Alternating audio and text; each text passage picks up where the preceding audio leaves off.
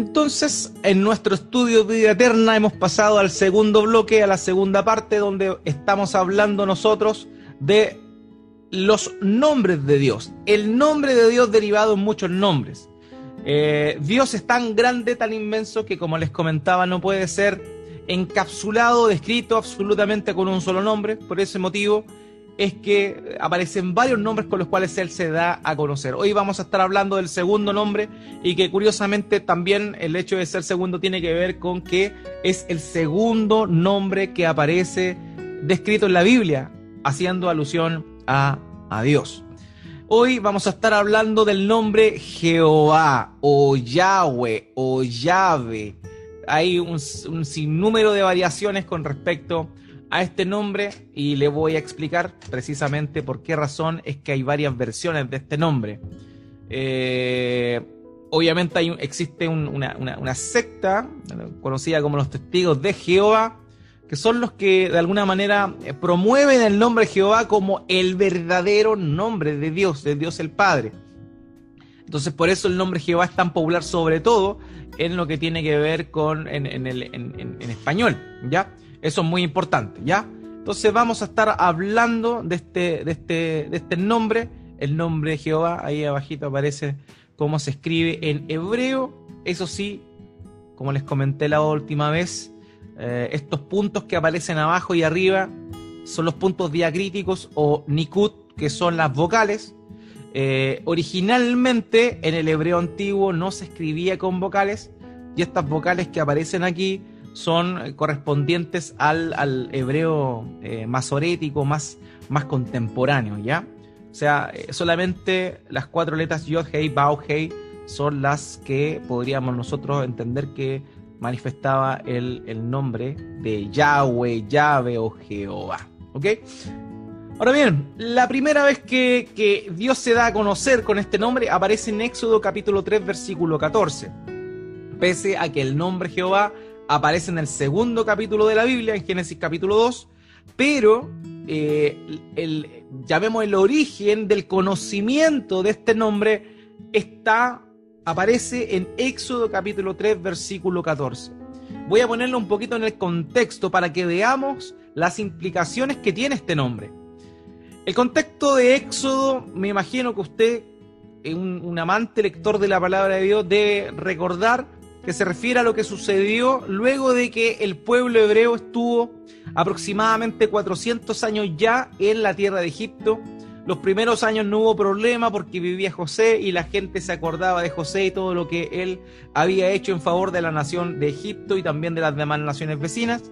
Pero pasó el tiempo, se levantó un faraón que no, no conoció a José y eso eh, gatilló un desdén, un desprecio y una, una ira en contra de esta nación extranjera que estaba inmersa dentro de los egipcios esta nación porque a esta altura ya estas 70 personas que entraron eh, a Egipto se habían convertido en muchas después de 400 años. Y estos eran los hebreos. Entonces, ¿qué sucedió?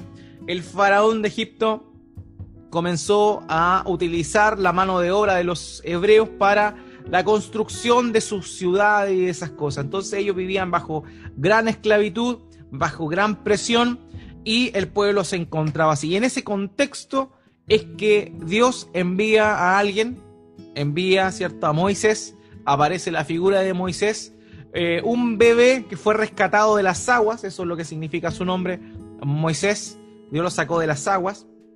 Eh, ahora bien, lo interesante de esto es que Dios, y como lo mencioné el domingo, el Espíritu Santo preparó toda esa situación en la vida de José, eh, perdón, de Moisés, con el fin de que él fuera el hombre que traería libertad a este pueblo que estuvo esclavizado. Entonces, ¿qué pasó? Creció Moisés, fue instruido en la sabiduría de Egipto, fue una, considerado una persona, digamos, eh, un punto medio, porque no era considerado como, como egipcio, pero de parte de los hebreos tampoco era considerado, ¿cierto?, como digamos, de alguna forma como alguien que tenía cercanía con los egipcios. Ahora, quiero romper un poco el mito que se ve en muchas oportunidades en las películas y también en las series de televisión con respecto a la figura de, de Moisés. Muchas veces se ve como que Moisés fue criado por la hija del faraón y se instruyó como uno más de los egipcios de la casa real. Cuando la verdad es que no, eso no fue del todo así. De hecho, la encargada de criar a Moisés fue su madre. Fue su madre, de acuerdo a lo que el relato bíblico señala. Sin embargo, llegada a, cierta edad, Moisés fue siendo instruido y apadrinado por la, hija de Faraón y por esa razón, digamos que tuvo esta preparación eh, en toda la sabiduría egipcia. Ahora bien, pasado un tiempo, eh, él notó, vio la, vio la opresión que había sobre el pueblo, su pueblo, él sabía que ese era su pueblo, y eh, cuando vio que un egipcio estaba azotando a un, a un hebreo, él lo golpeó eh, quitándole la vida a este hombre. Entonces, ¿qué sucedió? Él pensó que nadie se había dado cuenta, pero sí había personas que lo habían notado y finalmente lo que pasó fue que en este caso, en este caso tuvo que salir huyendo. 40 años de preparación. Moisés tenía 40 años cuando esto sucedió 40 años de preparación en la sabiduría egipcia para ser llevado al desierto a pastorear unas cuantas ovejas en un lugar totalmente abandonado, eh, ovejas que ni siquiera eran de su propiedad, sino que eran de su, de su, de su suegro.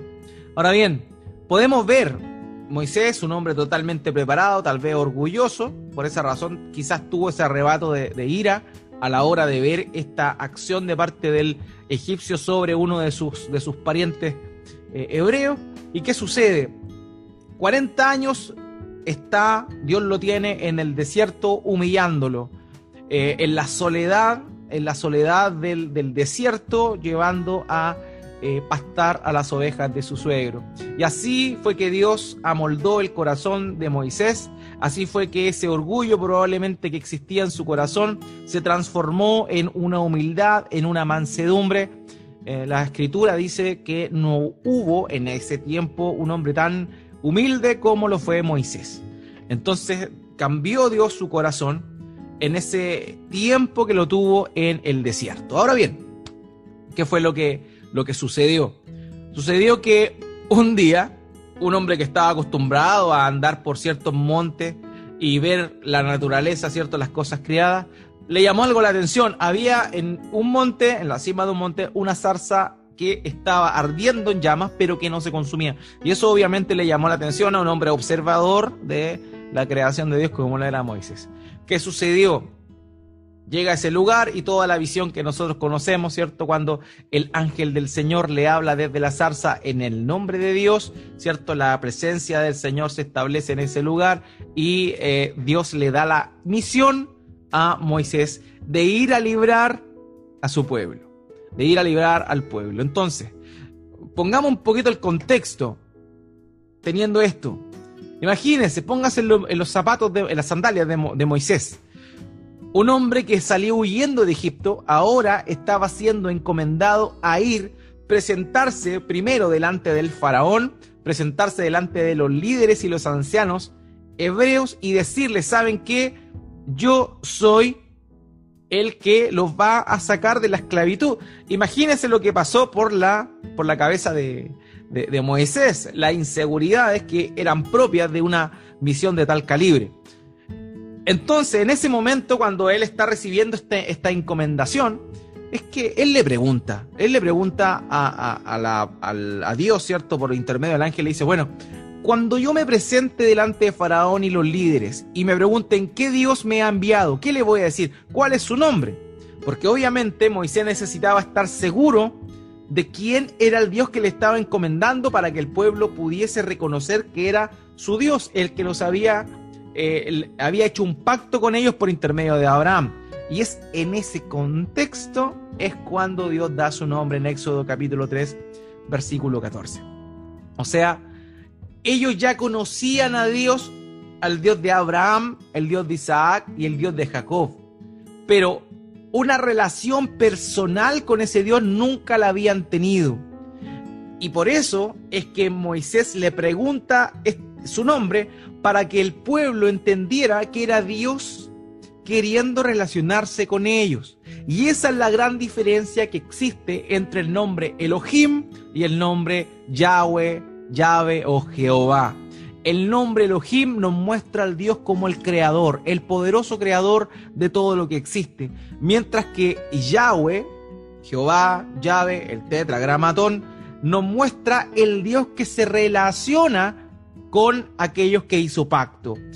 Y aquí aparece este texto que voy a leer ahora a continuación, Éxodo capítulo 3, versículo 14. Y dijo Dios a Moisés, yo soy el que soy. Y añadió, así dirás a los israelitas, yo soy, me ha enviado a ustedes. O sea, yo soy. Oye, cuando te, te preguntes por mi nombre, dile yo soy. Y esto, es, eh, cuando Dios le da este nombre, que evidentemente no es como un, nombre, ¿cierto? Pero recordemos que eh, esto proviene, ¿cierto?, de la misma boca de Dios. El nombre de Dios es yo soy y habla de una, de una existencia, yo soy el que existo. Esa es básicamente la idea del el nombre Yahweh, Jehová, Yahweh, de el tetragramatón. Yo soy, yo existo, esa es la raíz que vamos a estar revisando a continuación. Entonces, ¿qué significa este nombre? Como les comenté, este es el nombre más popular y que muchos hermanos creen que correspondería al nombre exclusivo de Dios. Ya, de hecho, también sucede con el judaísmo. El judaísmo también considera que este es el nombre exclusivo de Dios. Ellos también le reconocen por su otro nombre, pero entienden que este es el nombre del pacto, es el nombre con el cual se dio a conocer y prometió a su pueblo para que, él para que ellos le recordaran por todas las generaciones. Ahora, este, este nombre aparece por lo menos 6.519 veces en el Antiguo Testamento hebreo. Imagínense, 6.519 veces. Por ese motivo es que es fácil relacionar el nombre de Dios con el nombre Yahweh o Jehová. Entonces, ¿por qué es importante? Una, por la cantidad de veces que aparece, pero también porque este es el nombre, como les comenté recién en Éxodo capítulo 3, verso 14, eh, con el cual Dios se da a conocer a su pueblo, mediante el cual también hace un pacto, o más bien empieza a cumplir la promesa del pacto que se le había hecho de manera previa a Abraham. Entonces, este es el nombre del pacto. Y esa es la, la causa por la cual este nombre es tan, digamos, digamos, importante, tan, tan, tan popular y tan conocido. Ahora, las consonantes, como les comenté hace un rato, las consonantes, eh, porque los textos, el, idioma hebreo antiguo eh, solamente tenía consonantes, no tenía, no tenía eh, vocales escritas. Esto es importante. No tenía vocales escritas, pero sí tenía vocales a la hora de pronunciarse. Ahora, las consonantes que forman este tetragramatón, estas cuatro letras, eh, derivan de una raíz, hayá, que significa existir. Ahora, como esta no tenía vocales, ¿ya? No tenía vocales a la hora de escribirse y solo se conocían por la pronunciación, existe un problema y el motivo por el cual no, no se conoce con precisión si el nombre es Jehová, Yahweh, Yahweh o alguna otra, otra derivación del nombre.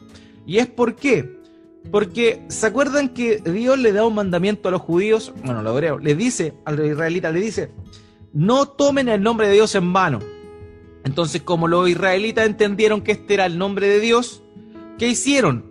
Para no errar, para no fallar o no pecar en este mandato de tomar el nombre de Dios en vano, prefirieron no pronunciar el nombre de Dios.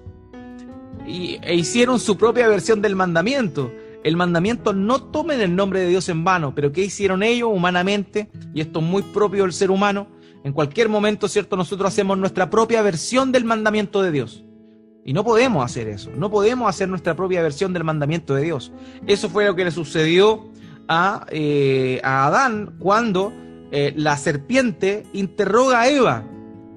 Serpiente interroga a Eva y le dice, oye, ¿es verdad que no pueden comer de ningún fruto del, huerto? Y Eva le contesta, le dice, no, Dios nos dijo que no podíamos eh, comer ningún fruto del árbol, del, o sea, ningún, eh, todo menos el fruto del árbol del, eh, del conocimiento del mal, ni que le tocáramos. Y ese, ni que le tocáramos, no era un mandamiento dado directamente por Dios. Probablemente Adán le metió esa parte con el fin de evitar que Eva, ¿cierto?, tocara tan, tan solo el fruto del árbol para caer en la tentación. Pero ese fue el añadido, porque el mandamiento original dado por el Señor fue simplemente no coman. Pero ahí Adán le añadió algo. En este caso, los judíos religiosos también hicieron lo, propio en este caso.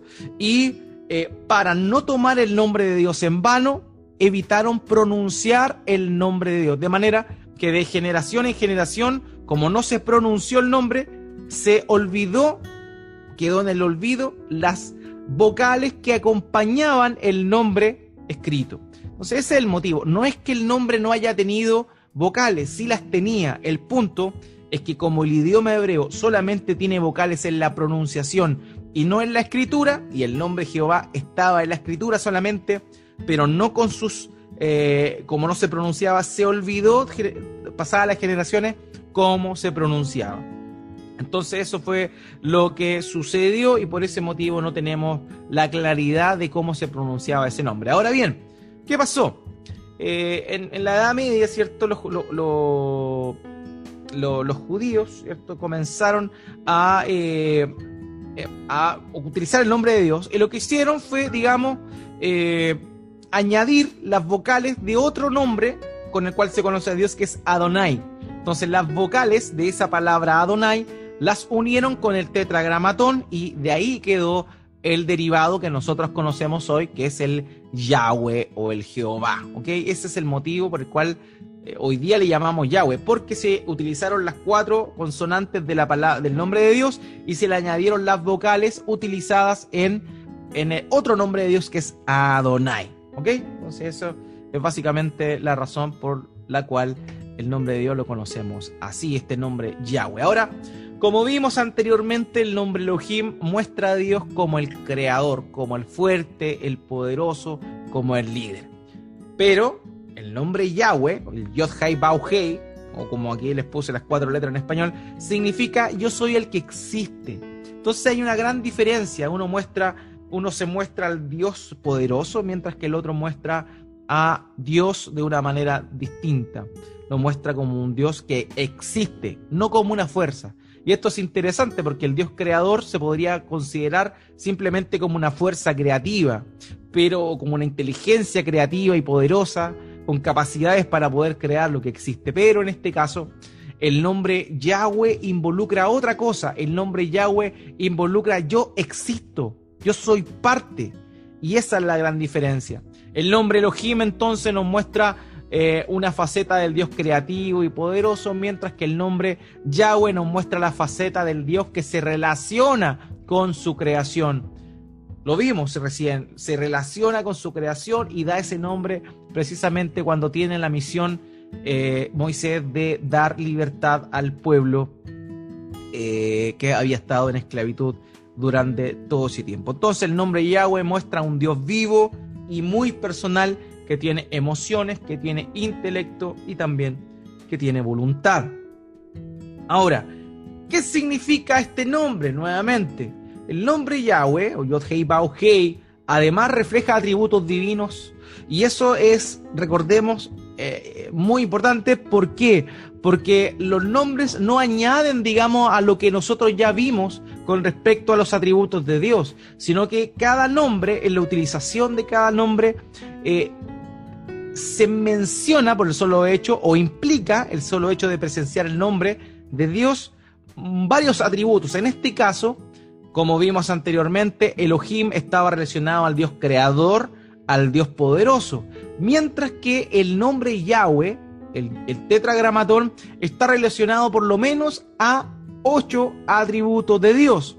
La autoexistencia, yo soy, yo existo. Y ahí ya comenzamos, yo soy. yo soy el que soy. En, en, Isaías capítulo 43 dice, antes de mí no fue creado otro Dios, yo soy solo. Eso habla de su autoexistencia. Él no necesitó de alguien que lo creara. Él es, él ya está. Antes de todo lo creado, él ya estaba. También la autosuficiencia. Él no requiere de nada ni de nadie para existir, lo que se conoce también como la independencia de Dios, que lo vimos, o también se conoce como la aceidad. Entonces el nombre Yahweh, yo soy, yo soy el que soy, involucra su autosuficiencia y su autoexistencia. Él existe porque en su propia naturaleza tiene la posibilidad de existir y también él no necesita de nada ni de nadie. Eso implica su auto eh, y eso está relacionado con el nombre de Yahweh, de Jehová. También la inmutabilidad, el Dios que no cambia, se relaciona con el nombre Yahweh. También la santidad, la santidad. Recordemos qué significa santidad cuando hablamos de la santidad en función a Dios. La santidad en función a Dios implica qué? Implica que es totalmente distinto, separado de su creación separado absolutamente de su creación en lo que respecta a su propia naturaleza. Por tanto, cuando hablamos de autoexistencia, autosuficiencia, la santidad también está involucrada en el nombre de Dios. También en el uso que se utiliza en el Antiguo Testamento, el nombre Jehová está relacionado con el Redentor, con, la redención, con la eternidad, un Dios eterno, también como el dador de vida y también como el juez. Y estos textos vamos a estar analizando algunos más adelante, eh, donde se utiliza el nombre Yahweh para eh, hablar de esto. Ahora, en particular, en este, en este estudio utilicé una versión distinta a la anterior que estaba empleando. Como lo habrán notado, en la mayoría de los estudios que he estado realizando durante el último tiempo, he estado em, utilizando la versión Nueva Biblia de las Américas. Pero, como les comentaba la semana pasada, en el español muchas veces no se hace esta diferenciación de los nombres. Entonces, para que apreciáramos de mejor manera cuando utiliza un nombre y cuando utiliza otro, empleé la Biblia textual, conocida como la BTX, pero la tercera edición, y en ella eh, se hace esta separación de los nombres de Dios. Entonces, cuando dice Elohim, la, la Biblia textual dice Elohim, cuando dice Yahweh, dice Yahweh. Entonces, por ese motivo es que empleé en este estudio esa versión para que podamos distinguir cuándo utiliza un nombre y cuándo utiliza otro. Ahora bien, eh, otra cosa importante es eh, lo siguiente. El yo soy el que soy parecería ampliar el nombre de una forma que podría significar el que existe eternamente. ¿Se acuerda cuando les dije que este nombre también tenía la implicación de la eternidad? Bueno, ahora, es interesante esto porque cuando nosotros vemos que Jehová o Yahweh es el nombre con el cual Dios se da a conocer al pueblo del pacto, a Israel, y luego vemos al Señor Jesucristo relacionándose con este nombre. De hecho, el nombre Jesús, el nombre Jesús, el Jesús del griego viene del Yeshua o Yeshua, que significa ya, que es el abreviado de Jehová o del Yahweh. Ya salva, eso significa Yeshua o bien el nombre Jesús en griego. Jehová salva, por tanto él se da a conocer y viene portando el nombre de este Dios que se había dado a conocer por medio del ángel a Moisés en la zarza. Entonces, cuando el Señor Jesucristo viene a la tierra, y obviamente él vino a un pueblo específico, a este pueblo eh, israelita de ese tiempo, básicamente los judíos que, quedaban ahí, porque el pueblo de Israel, las doce tribus, habían eh, muchos años antes, eh, se habían desmembrado en todas partes, primero con la ocupación asiria y luego con la ocupación babilonia, pero en el tiempo del Señor Jesucristo las tribus que básicamente estaban era la tribu de Judá, la tribu de Benjamín y la tribu de Leví. Esas eran las tribus que, que estaban, digamos, ahí en ese, en ese periodo. Ahora bien, ahora bien, cuando el Señor Jesucristo viene, en muchas oportunidades Él se relaciona con el nombre Jehová o nombre Yahweh. ¿De qué forma? Él muchas veces dice yo soy. y emplea esta cláusula y es maravilloso, yo creo que eso da para otro, para otro estudio, pero él en muchas oportunidades dice yo soy y esa, esa utilización del yo soy es una alusión directa al nombre de Dios, dado a conocer en el Antiguo Testamento primeramente a Moisés, para referirse a qué? Al pacto que Dios había hecho con su pueblo de redención. Así que por ese, por ese motivo el Señor muchas veces emplea el yo soy. Por ejemplo, cuando él, eh, los, judíos, ¿cierto?, querían eh, acriminarse con él, querían asesinarle, porque él dijo, antes que Abraham fuese yo soy. Y ese yo soy es la utilización del el nombre Jehová, yo soy. También él dijo, yo soy el camino, la verdad y la vida. Él dijo, yo soy el pan de vida. Él dijo, yo soy la luz del mundo. Él dijo, yo soy eh, la puerta de las ovejas. Él dijo un montón de veces yo soy. E incluso, e incluso, en el libro de Juan aparece algo bien curioso cuando van los eh, los guardias de, la, de, la, sinagoga, ¿cierto? De los judíos, van a capturar al Señor Jesucristo mientras Él se encuentra en Getsemaní. Ellos preguntan y le dicen, ¿tú eres Jesús? Y Él dice, yo soy. Y es curioso, porque cuando Él dice, yo soy, dice el relato ahí del Evangelio, que como que los guardias retrocedieron y se cayeron al suelo a la hora de haber escuchado que Jesús dijo, yo soy. ¿Por qué? Porque él estaba utilizando la autoridad del nombre del Dios, de Dios que se había dado a conocer a su pueblo. Y es eso muy lindo, es muy eh, bonito verlo. Obviamente esto da para más, pero no es el, no es el tema de hoy eh, hablar de la ocupación del nombre de, nuestro Señor Jesucristo o de, o de la, el uso que el Señor Jesucristo hace de esa expresión yo soy haciendo una alusión directa a Yahweh al nombre Yahweh. Ahora, otra variante que nosotros nos encontramos en, en el Antiguo Testamento es, como les decía, la, la, la, raíz Ya. La raíz Ya es una abreviatura del nombre Yahweh o del tetragramatón.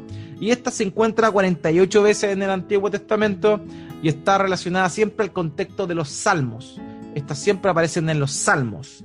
Eh, y eh, en, el, en, el, en, el, ámbito de la alabanza, siempre se habla del alabanza y cuando se habla de la alabanza se abreviaba el nombre de Dios como Ya, sea bendito Ya. Hay varios salmos que eh, se utiliza ese nombre abreviado de Dios, Ya. Ok, ahora vamos a estar revisando algunos textos bíblicos con respecto a, a esto, a esto, ¿ya? y como les comenté, voy a utilizar la Biblia textual de la tercera edición. Eh, en Éxodo capítulo 33, versículos 9 y 11, eh, dice lo siguiente, y ocurría que cuando Moisés entraba en la tienda, la columna de nube descendía y permanecía en la entrada de la tienda mientras él hablaba con Moisés. ¿Quién hablaba? Dios. Y note lo que dice, y Yahweh, el Yod Hei Hablaba con Moisés cara a cara. Se da cuenta cómo el nombre Yahweh está relacionado a qué? A la cercanía de Dios con su pueblo. Él hablaba cara a cara con Moisés y utiliza el nombre de Yahweh. Por esa, esa es la gran diferencia que existe entre Elohim, el Dios creador poderoso, y el Yahweh, el nombre Yahweh, que implica relación. Dios se relacionó con su pueblo por su nombre Yahweh, pero no con su nombre Elohim. Y Yahweh hablaba con Moisés cara a cara como un hombre suele hablar con su amigo. Luego volvía al campamento, pero el joven Josué Ben Nun nunca se apartaba de en medio de la tienda. Eh, también en el versículo 19 al 23, y le respondió, yo mismo haré pasar, pasar perdón, toda mi bondad delante de ti, y proclamaré delante de ti el nombre de Yahweh Tendré misericordia del que tendré misericordia y me compadeceré del que me compadeceré. Dijo también, no podrás ver mi rostro, pues no me verá el hombre y vivirá.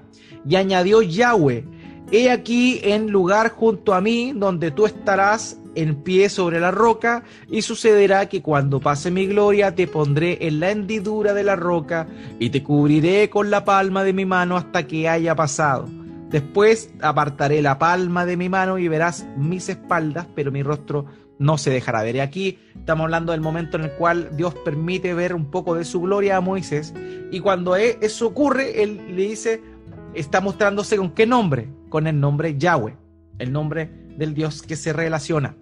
En Éxodo capítulo 6, versos 2 al 3, y habló Elohim, nota ahí la diferencia, Elohim a Moisés y le dijo, yo soy Yahweh, yo me aparecí a Abraham, a Isaac y a Jacob como El Shaddai, que es otro nombre que vamos a estar revisando, que significa el Dios, el Dios poderoso.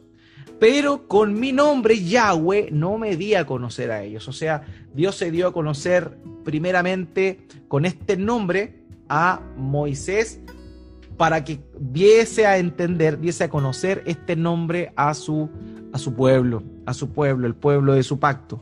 Para que, por esa razón les digo que está relacionado a la intimidad que Dios establece con su pueblo. Y aquí hay algunos textos, como les comentaba, del uso que el Señor Jesucristo realiza de este nombre. Yahweh, la raíz yo soy, para darse a conocer que Él era el que portaba el nombre de Dios. Juan capítulo 8, verso 58. Jesús les dijo, en verdad les digo que antes que Abraham naciera, yo soy. Juan 14, 6. Jesús les dijo, yo soy el camino, la verdad y la vida. Nadie viene al Padre sino por mí. Yo soy, yo soy. Juan 8:12, Jesús les habló otra vez diciendo, yo soy la luz del mundo. El que me sigue no andará en tinieblas, sino que tendrá la luz de la vida. Dios había dado a conocer anteriormente con el nombre yo soy. Él le decía yo soy, yo soy, yo soy. Y cuando apareció el Señor Jesucristo, Él asumió eso y empezó a, a todo las cosas que Dios había dicho, que Él era a adjudicárselos a su persona. Es increíble eso, es increíble. Él era, Él era el yo soy, el gran yo soy. Juan 11:25, en este hermoso episodio de la resurrección de Lázaro, el Señor contestó, yo soy la resurrección y la vida. El que cree en mí, aunque muera, vivirá. También el Proverbio 18:10. Torre fuerte es el nombre de Yahweh. A ella corre el justo y es inaccesible.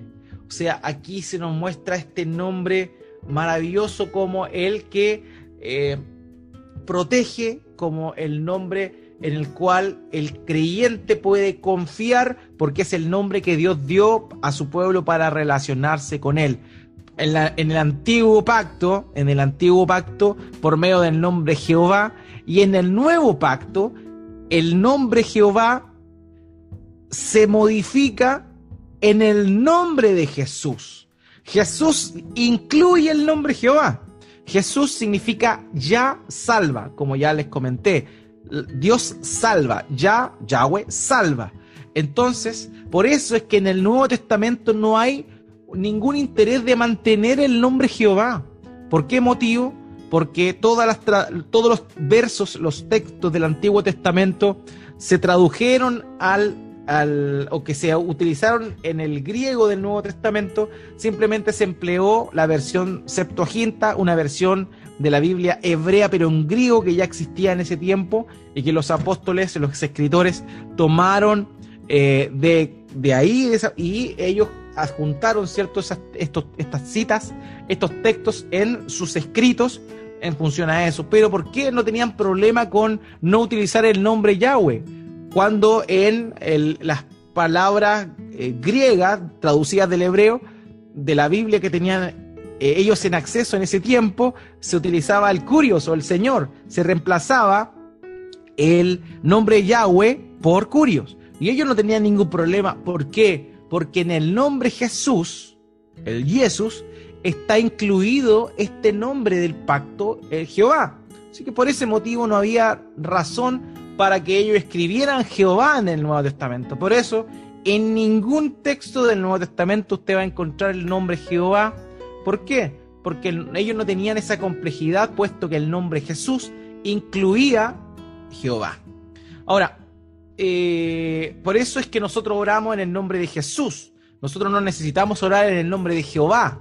Oramos en el nombre de Jesús. ¿Por qué? Porque Jesús es Dios hecho carne, es el, es el nombre del Dios que salva. Así que como ya está incluido la idea del tetragramatón en el nombre de Jesús, no hay necesidad de decir eh, todos serán salvos en el nombre de Jehová. No, el nombre de Jesús incluye la esencia del nombre de Jehová. Ahora vimos cómo es que este nombre es utilizado para hablar de redención. Por ejemplo, en Éxodo 6:26.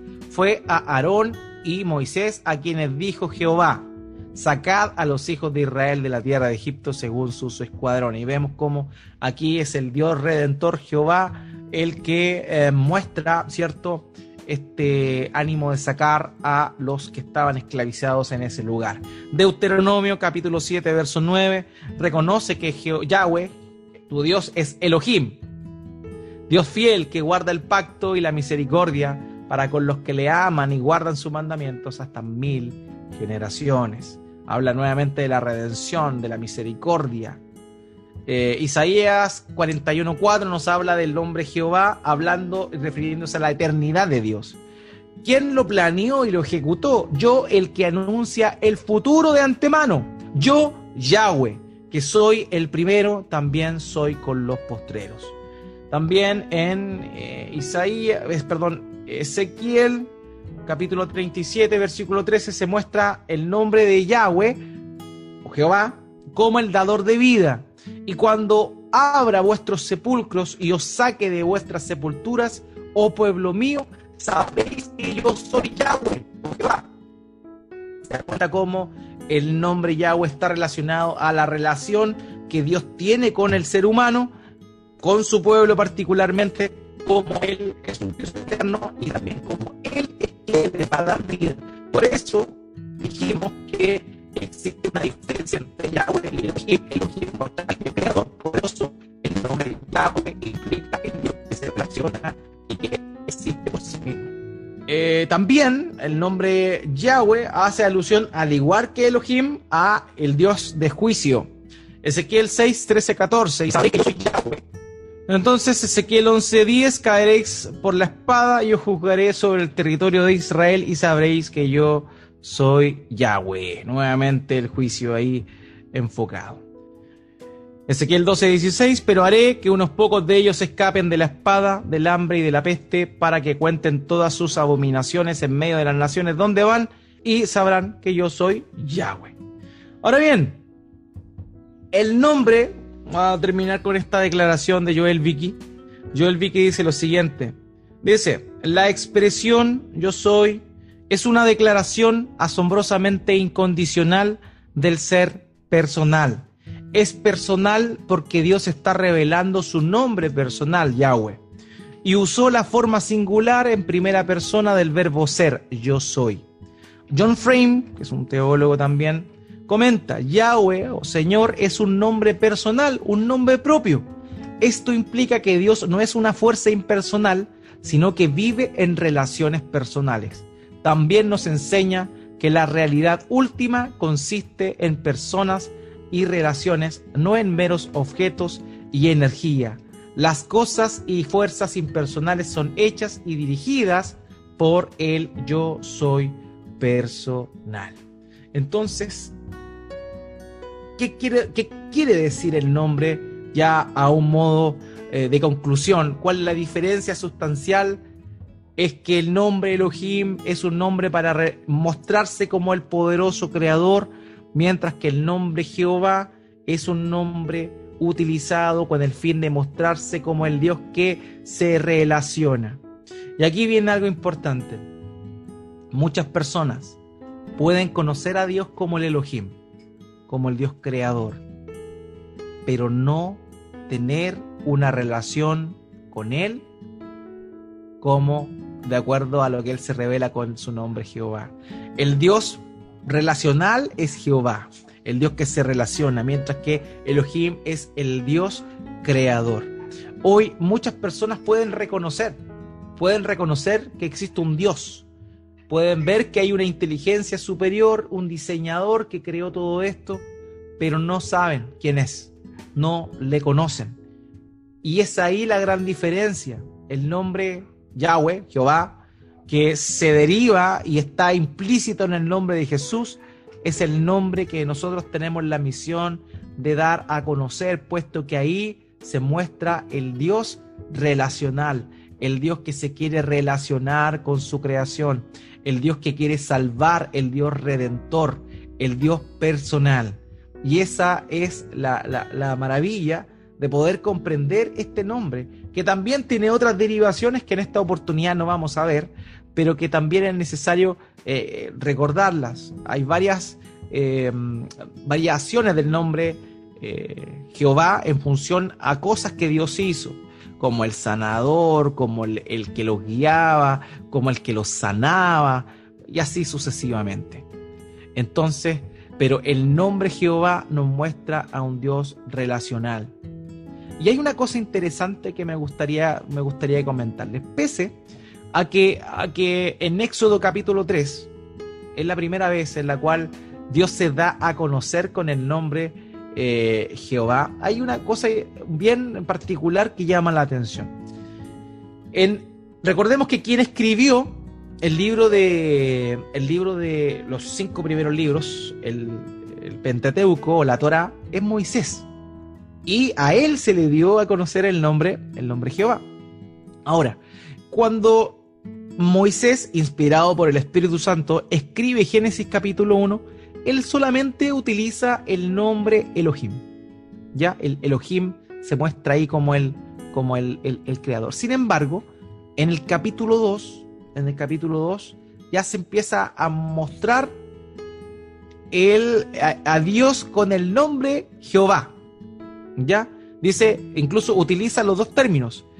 Elohim Yahweh, en el capítulo 2. Pero en el capítulo 3 aparece, ¿cierto?, la tentación de la serpiente, Satanás, a Eva. Y si nosotros tenemos ese, ese, ese panorama, nosotros podemos ver algo bien interesante. Cuando Satanás tienta a la mujer, él le dice, con que Dios les dijo que no podían comer de todo eh, fruto del, del, huerto. Y cuando Satanás hace ese, esa, esa declaración, él no dice Jehová Dios.